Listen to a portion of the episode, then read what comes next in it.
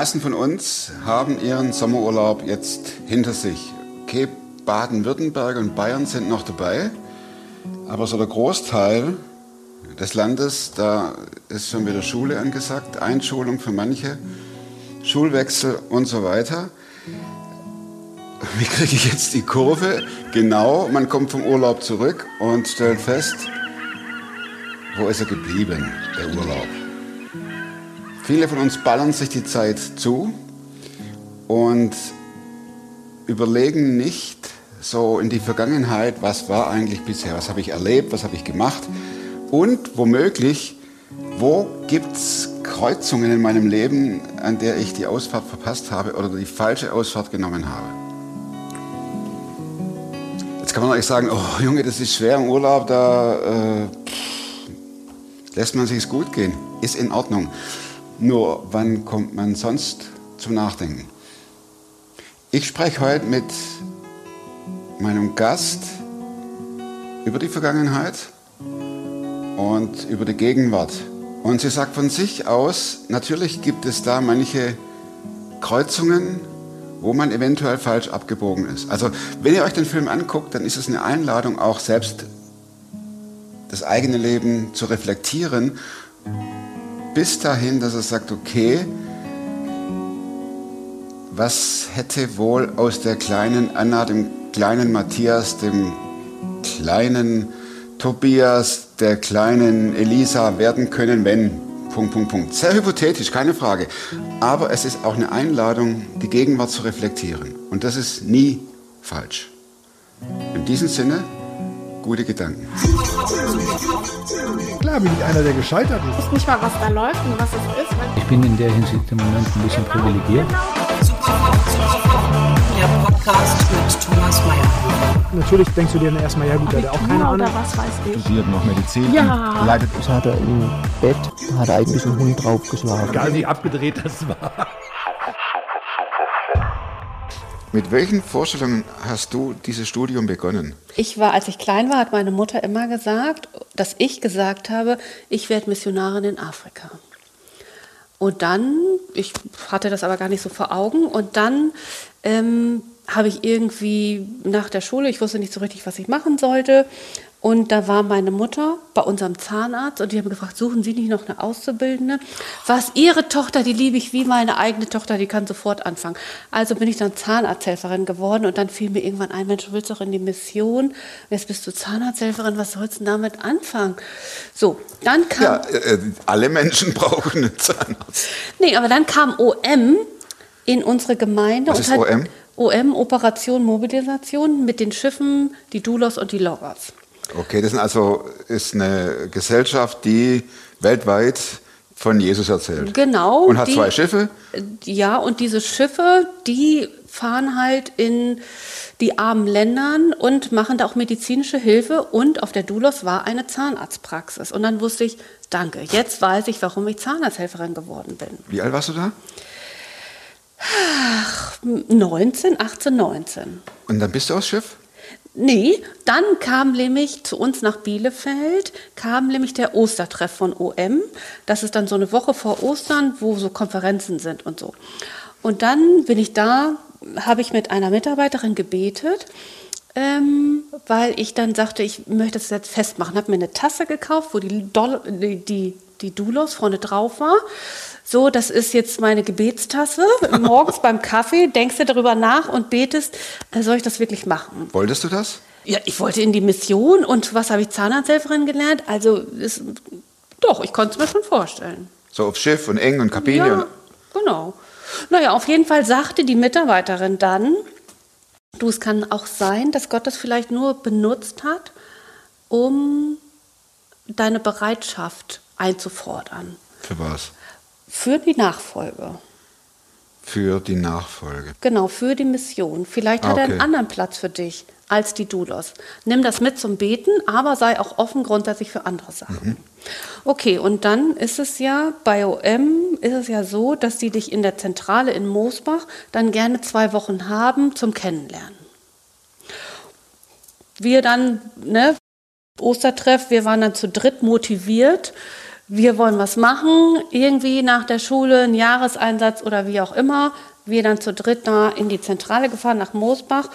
Und ich hatte für mich so innerlich beschlossen, okay, wenn die auf dich zukommen, dass sie sich das vorstellen können, dann soll es sein. Am zweiten Abend, Anita, wir könnten uns das ziemlich gut vorstellen, dass du bei uns einen Jahreseinsatz machst. Dachte ich, ja, okay. Das Ähm, ging ja schnell. Genau. Dann habe ich aber gedacht, ja, was machst du denn und wohin und mm, und irgendwie keine Ahnung und wie gut sprichst du Englisch? Ja, geht so. Ähm, ja. Hello. What Genau. are you thinking about? Genau, und dann haben wir gesagt, so, wir haben so ein, das nannte sich damals Luke, irgendwie so ein Trainingsprogramm in England, da kannst du die Sprache lernen und lernst Mission. Und dann habe ich gedacht, okay, das ist zwar nicht das, was ich mir erträumt habe, aber kann ja nicht schaden. Dann gibt es, bevor du losgehst, also ich bin von zu Hause los, geweint, verabschiedet von Pfefferchen? Mama und so, genau, in der Jugend großen Abschied. Und dann ging es zur Konferenz, eine Woche Konferenz, bevor du auf dein Feld fährst. Nach Belgien oder nach London? Oder? Nee, das war auch in Moosbach. Dann war ich da also, waren wir da und dann ging ich im Treppenhaus, begegnete ich Stefan Bitzer. Und dann fragte er, na, wo gehst du denn hin? Ich so, ja, nach England. Und ja, ich gehe nach Österreich, ich suche noch Leute für mein Team. Und dann dachte ich, oh Mensch, Österreich, da musst du nicht den ganzen Tag Englisch sprechen. Und da hatte ich Feuer gefangen und dann habe ich mich auf der Konferenz noch umentschieden, ich gehe nach Österreich. Und da war ich dann ein Jahr und Stefans Bruder, der war schon in Wiedenest Bibelschüler und hat bei uns Praktikum gemacht. Und ich habe gemerkt, Mensch, es ist schön und gut, in der Gemeinde mitzuarbeiten, aber ist so ein bisschen behelfsmäßig. Als Zahnarzthelferin hast du auch drei Jahre eine Ausbildung gemacht. Ähm, du brauchst mehr Handwerkszeug. Und weil wir ja den Praktikanten aus Wiedenest hatten, dann, man kann ja heute dann überall immer so Kennenlerntage machen, also ab nach Wiedenest für die Kennenlerntage. Und das war cool und da habe ich mich beworben und die haben mich genommen. Mit welchem Ziel bist du dann? Äh, nach Wiedenest Ja. gegangen, ähm, Gemeindearbeit zu machen, aber nicht so stümperhaft, mit einer Grundlage, die mir hilft, dann alles Mögliche zu machen. Also hauptamtlich in der Gemeinde zu arbeiten. und dann war das Studium vorbei. Und dann habe ich in Geesthacht in der Gemeinde als Diakonin angefangen. Die erste Diakonin, die die Gemeinde hatten. Und da war ich dann der weibliche Pastor auf einmal und musste predigen und überhaupt da alles gemacht. Hast, hast du das Gefühl, du bist jetzt angekommen? Oder? Nee, ich dachte, ich handel ja, habe irgendwie eine Anzeige am schwarzen Brett in Wiedenest gesehen. Wir bieten Auto und Wohnung. Und dachte ich, geil, da willst du hin. Auto und Wohnung hört sich gut an. Genau. Und dann hatte ich Feuer gefangen, habe mich beworben. Und ähm, ja, hinterher hat sich dann rausgestellt, es ist eigentlich, Schlechtes Auto. das war ein Gemeindebus, ja. Siehst du? Nein, aber es ist auch, man glaubt ja, wenn man von der Bibelschule kommt, ach, so ein bisschen Gemeindearbeit, kein Thema, mache ich. Und das ist ein total anderer Schnack, wenn man da plötzlich verantwortlich ist und da angestellt ist und das das erste Mal macht und man der Einzige ist, der da angestellt ist und du in eine neue Stadt kennst und niemanden kennst und Single bist, das war schon krass. Wie lange warst du dort? Zwei Jahre. Probezeit. Dann habe ich aufgehört, weil ich einfach, also nicht, weil die Gemeinde blöd war oder so, sondern weil ich einfach gemerkt habe, ich bin alleine. Ich habe keinen, mit dem ich zusammenarbeiten kann. Und das hat mir total gefehlt. War das mit Riesenenttäuschung verbunden, auch Gott gegenüber? Nee, überhaupt nicht. Nee, ich bin ja im christlichen Bereich geblieben. Ähm, die Gemeinde war, glaube ich, schon sehr enttäuscht, aber konnte das auch verstehen. Und du? Hauptsache weg. Nee, nicht Hauptsache weg, sondern ich habe einfach ähm, gemerkt, es ist, also es wäre vielleicht anders gewesen, wenn die Gemeinde noch einen Pastor gehabt hätte oder noch jemand anders, der angestellt wäre oder wenn ich privat Familie gehabt hätte. Aber so warst du auf Arbeit alleine, privat alleine, in der Stadt alleine und das war zu viel alleine. Das war nichts für mich. Wie lange warst du alleine? Du bist halt verheiratet, hast zwei Kinder. Drei Jahre danach. Ja, das Ging, ist, ne? ist jetzt auch nicht äh, so lange. Nee, ich habe da eine Schleife gemacht über Wetzlar und bin dann wieder hier zurück in den Norden gekommen. Hier nach Hamburg. Ja, weil ich gedacht habe, als es dann in Wetzlar ich da aufgehört habe, dann habe ich gedacht, ich kannte ja hier in Hamburg ähm, noch von Tabea jemanden, habe gedacht, Was ist Tabea? Tabea, das ist das Diakoniewerk Tabea, was in Hamburg-Ostdorf ist. Was macht das so mit einem persönlichen Glauben?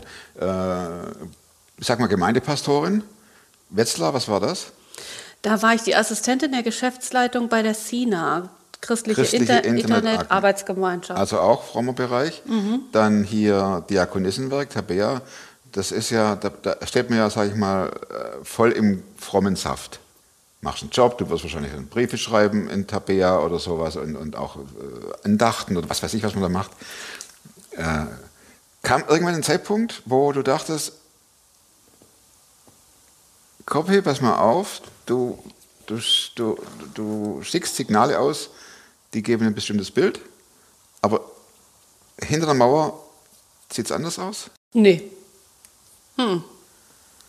Kann ich eigentlich nicht sagen. Das hat sich, also es in bestimmt mal so Auf und Abs. Ähm, das glaube ich hat ja jeder so im Leben, aber ich könnte nie behaupten, dass ich so vollkommen abgestürzt bin. Das gar nicht. Und das ist, ja, also das ist für mich ein Geschenk. Ja, weil das hört sich ja doch äh, herausfordernd an, zumindest die ersten zwei, fünf Jahre oder wie lange du da warst. Aber du hast es nie irgendwo auf Gott transportiert und hast gesagt, hey, wir hatten ja eigentlich was anderes ausgemacht seinerzeit. Das stimmt. Also ich war nie gefrustet. Ich habe jetzt im Nachhinein, bevor ich mich hier mit dir getroffen habe, überlegt, ähm, was wäre wohl gewesen, wenn ich konsequenter diesen Mädchengedanken, ich werde Missionarin in Afrika, verfolgt hätte. Was wäre, wie hätte sich mein Leben dann entwickelt, wenn ich tatsächlich dann vielleicht mir eine andere Gemeinde gesucht hätte, wo ich nicht alleine angestellt bin? Ähm, wäre das vielleicht anders verlaufen? Ploppt das ab und zu hoch oder war das nur jetzt ein Gedanke, der jetzt einmal hochkam? Nee, das gibt's schon manchmal. Fragst du dich dann auch, ja natürlich, auch ist ja auch, wenn du Familie lebst und die Kinder erziehst, äh, dann fragst du dich ja auch, Mensch, wenn das anders gemacht hättest, pff, hätte das Kind vielleicht sich jetzt anders verhalten, wenn du den Grundstein anders gelegt hättest. Aber so vom Grundtyp kann ich eigentlich sagen, bin ich eher mir immer positiv zugewandt. Das hört sich gut an.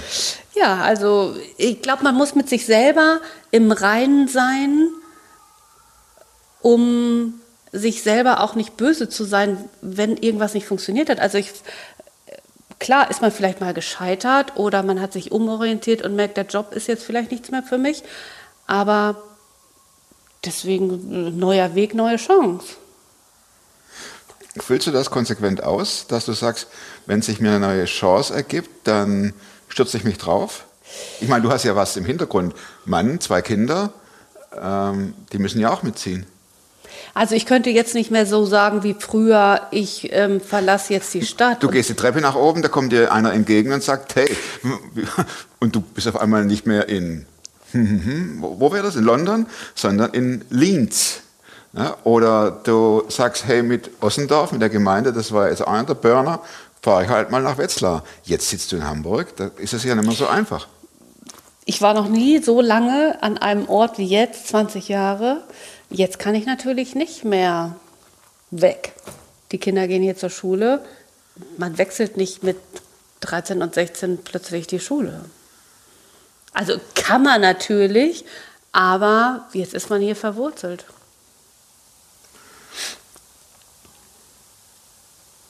Als du das, dieses Mädchen warst, das den Traum hatte, als Missionarin unterwegs zu sein, und jetzt drüber nachdenkst als gestandene Frau, die mitten im Leben steht, würdest du dir gern mal begegnen als Kind und, was man sagen, und sagen, Anita, pass auf, achte an dem Punkt auf das und das. Ja, ich glaube schon. Also manchmal denke ich zurück und wenn man es so nennen kann, wo hast du einen Fehler gemacht oder wo bist du falsch abgebogen? Das würde ich schon vielleicht gerne, also manchmal denke ich ja, ich würde gerne die Zeit nochmal zurückdrehen und es anders ausprobieren.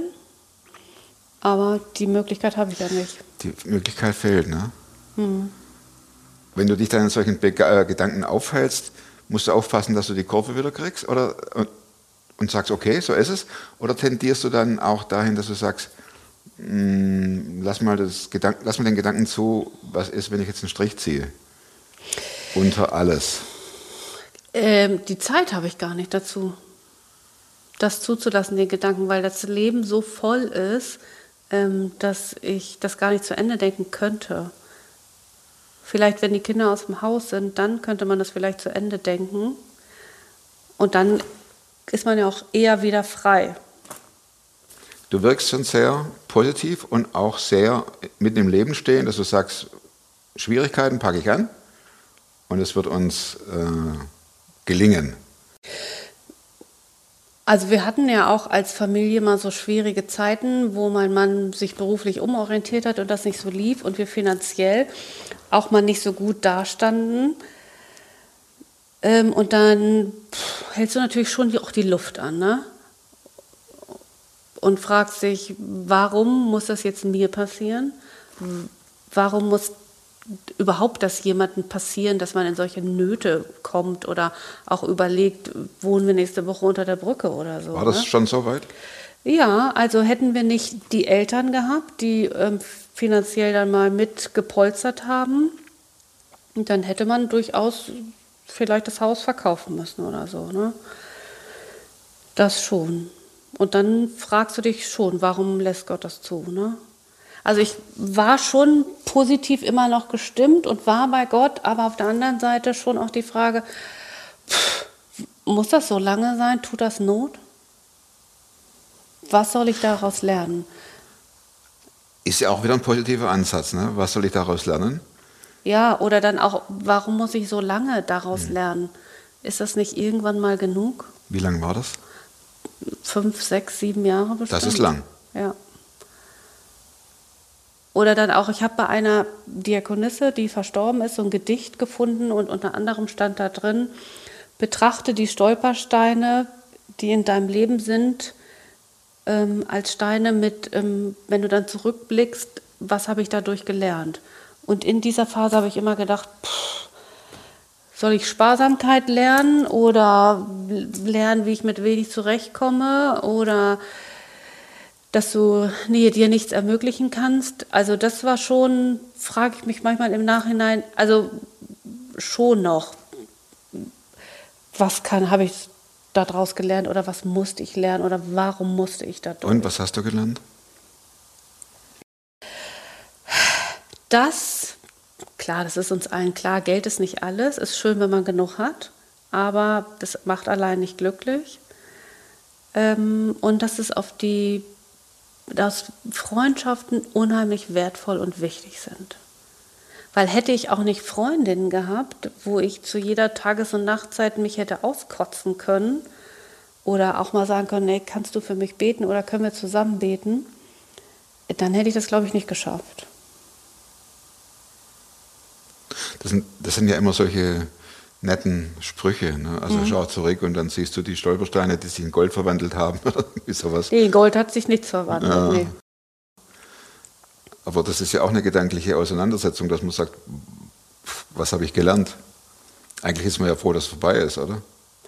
Man ist definitiv froh, dass es vorbei ist, aber man ist trotzdem auch sensibler geworden. Manchmal finde ich auch krankhaft, ist das manchmal, dass man solche, man kann gewisse Sachen immer noch mal gebrauchen, aber dass man so krampfhaft überlegt, oh Mensch, das kann man doch irgendwie noch mal gebrauchen und jetzt schmeißen wir das mal lieber nicht weg oder so, weil irgendwie, es hat ja auch Geld gekostet.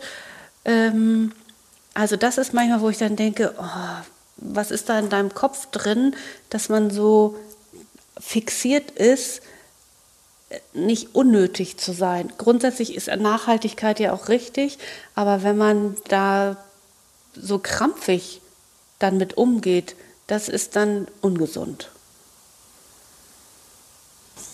Es ist auch wichtig, regelmäßig äh, aufzuräumen und zu entrüppeln.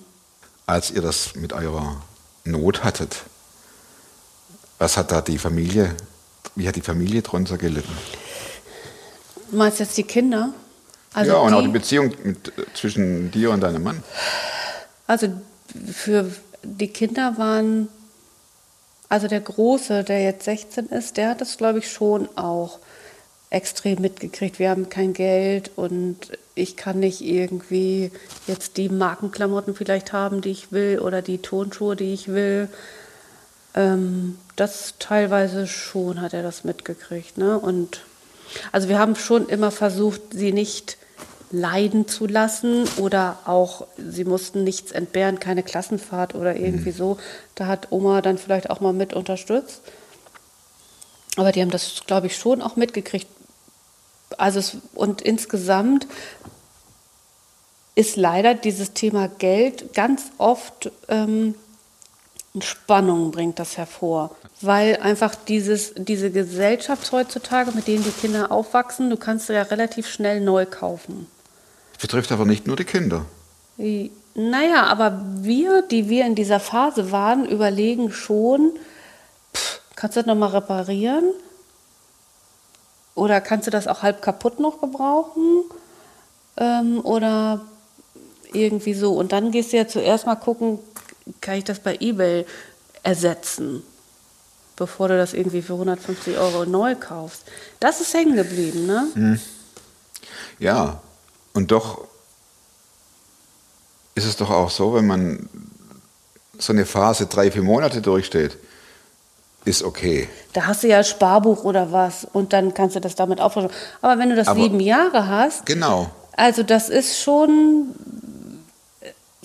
Ich meine, da sitzt doch auch mal da und denkst, es, ist, es geht nichts mehr. ja, ist so. Ja? Und das ist ja nicht so, dass du dann zu deinem Partner sagst oder irgendjemand, Schatz, jetzt ist es soweit. Sondern das ist doch da, da, äh, von explodieren, über heulen, über frustriert sein, über äh, Vorwürfe machen. Also eher, also ich habe jetzt mir eigentlich nie so Vorwürfe gemacht. Also ich glaube, ich habe, also was heißt ich glaube, vielleicht hat Gott mich echt in wie so ein Schutzmantel um mich gezogen. Es war nie so schlimm. Ich bin nicht depressiv geworden. Ich musste nicht heulen und ähm, ich hatte vielleicht manchmal ein bisschen Schnappatmung und konnte schlecht schlafen. Aber der Rest hatte ich alles nicht. Mein Mann ging es da schon durchaus. Das ist erstaunlich. Genau. Also ich ne, hatte echt, also war davor bewahrt. Ich konnte mich trotzdem immer noch freuen. Also das ist für mich echt Gnade und ein Geschenk. Aber dein Mann nicht, sagtest du eben. Nee, bei dem ist es nicht so. Der hat durchaus da auch gesessen und geweint und konnte nachts nicht schlafen und hat Nebenjobs noch angenommen, ähm, nachts Zeitungen verteilt, um irgendwie ja, Geld dran zu schaffen oder so. Ne? Also den hat es schon auch mitgenommen und auch bei ihm in der Beziehung zu Gott, die hat definitiv einen Knacks gekriegt. Und bei dir? Nee, also manchmal im Nachhinein frage ich immer noch, warum musste das so lange sein und warum mussten meine Männer darunter leiden und warum sind die jetzt vielleicht so, wie sie sind, mit diesen Erfahrungen. Also die Kinder sind ja noch vielleicht zu unerfahren, um das zu reflektieren und daraus was zu lernen. Aber warum hast du es nicht verhindert, dass mein Mann, dass ihn das so belastet hat und w- warum ist das so? Warum hast du da nicht für gesorgt, dass das schneller vorbeiging? Warum so lange? Genau. Und ähm, ja, man könnte doch ganz anders miteinander hätte weitermachen können und weiterleben können. Und sich auch anders, manchmal denke ich auch, pff, du hast es ausgebremst, dass wir für dich was machen können.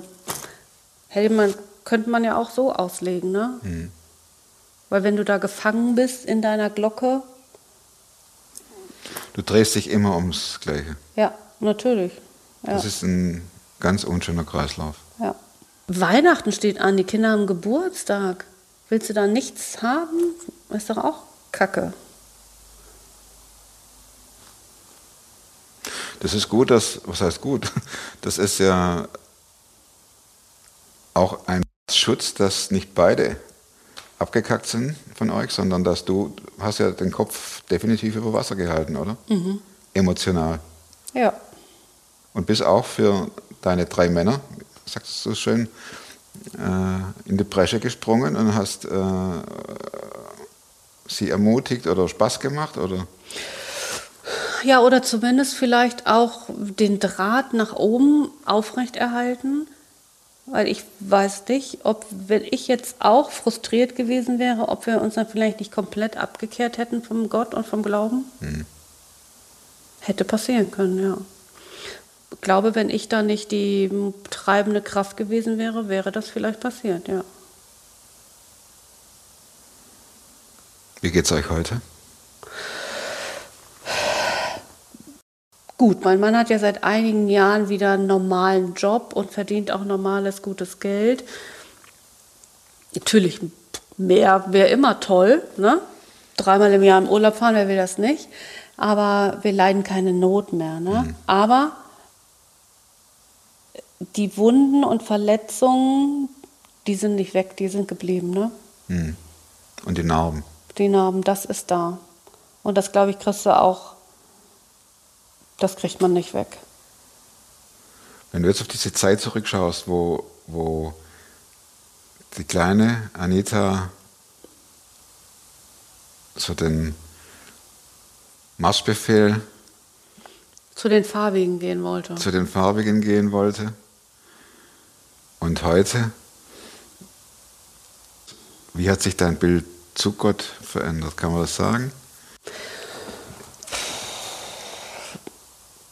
Also ich glaube, früher, bis ich verheiratet war, ich glaube, in der Zeit war ich radikaler.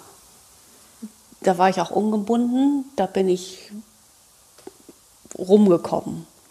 War aktiv, weil ich hatte ja auch nur mich zu versorgen und musste auch nur mich, ja, mich um mich kümmern. Und von das, glaube ich, hat nachgelassen, wenn du verheiratet bist und Mutter bist und Verantwortung hast, dann ähm, kommt vielleicht eher so ein kindlicher Glaube und so ein Alltagsglaube, glaube ich. Hast du so eine gewisse Zeit und jetzt merke ich wieder, wo ich so ein bisschen Freiheit wieder bekomme, wenn die Kinder älter werden, ey, da ist noch Luft nach oben. Du kannst dich wieder steigern, du kannst da vielleicht noch mal was reißen. Kann man das so umschreiben mit, du wirfst den Motor wieder an oder schaltest einen Gang höher oder Ja, genau, vielleicht auch geistlich wieder mal den Motor höher treiben. Ich habe so einen kleinen Knacks von der Bibelschule. Da mussten wir ja Hausaufgaben machen mit der Bibel. Und seitdem habe ich ein bisschen so einen Knacks mit Bibellesen. Ähm, wo ich immer denke, pff, jetzt ist vielleicht der richtige Zeitpunkt, um das wieder zu vertiefen. das Bibellesen? Ja, mal mehr wieder am Stück und nicht nur so, so ein bisschen, ne? Sondern da mal wieder eintauchen, wo man damals aufgehört hat. Ja, dann kauf mal den Taucheranzug. das lässt sich ja durchaus äh, praktizieren. Ja, ich habe die Unterlagen noch, ich könnte da ja noch mal reingucken.